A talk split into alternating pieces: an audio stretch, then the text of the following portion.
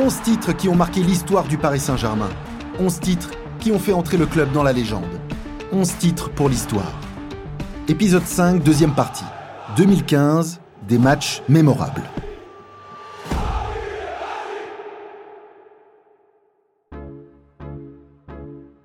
Paris décroche cette saison-là le premier quadruplé de son histoire, le premier quadruplé de l'histoire du football français.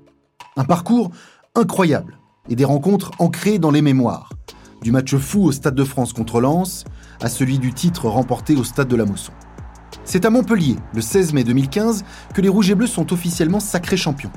Un point suffit aux hommes de Laurent Blanc pour remporter le titre. C'est Blaise Matuidi, encore lui, qui ouvre le score et lance les siens sur de bons rails à la 17e minute de jeu.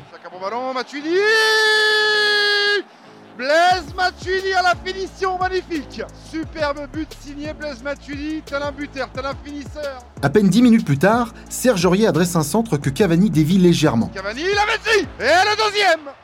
Et le deuxième but pour le Paris Saint-Germain signé Ezequiel El Pocho Lavezzi. Paris n'est jamais rejoint, malgré la réduction de l'écart de Mounier avant la pause qui reste anecdotique. C'est terminé, le Paris Saint-Germain s'impose pour la huitième fois consécutive en Ligue 1 et Paris est champion de France pour la cinquième fois de son histoire. La troisième consécutive. Paris est magique.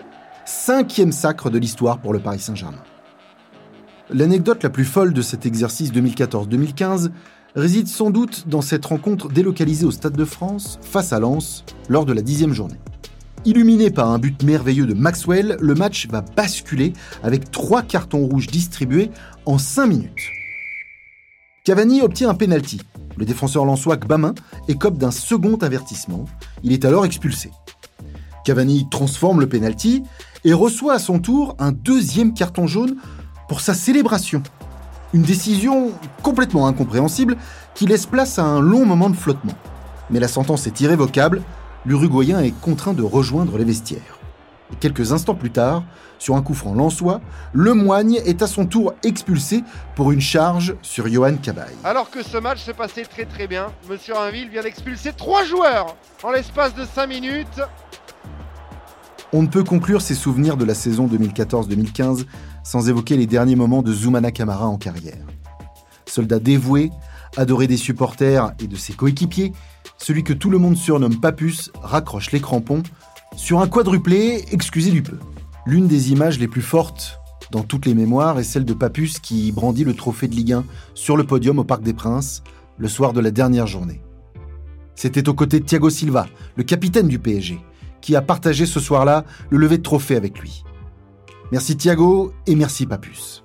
Et les autres, nous donnons rendez-vous la saison suivante, qui sera celle de tous les records pour ce Paris Saint-Germain au sommet de son art.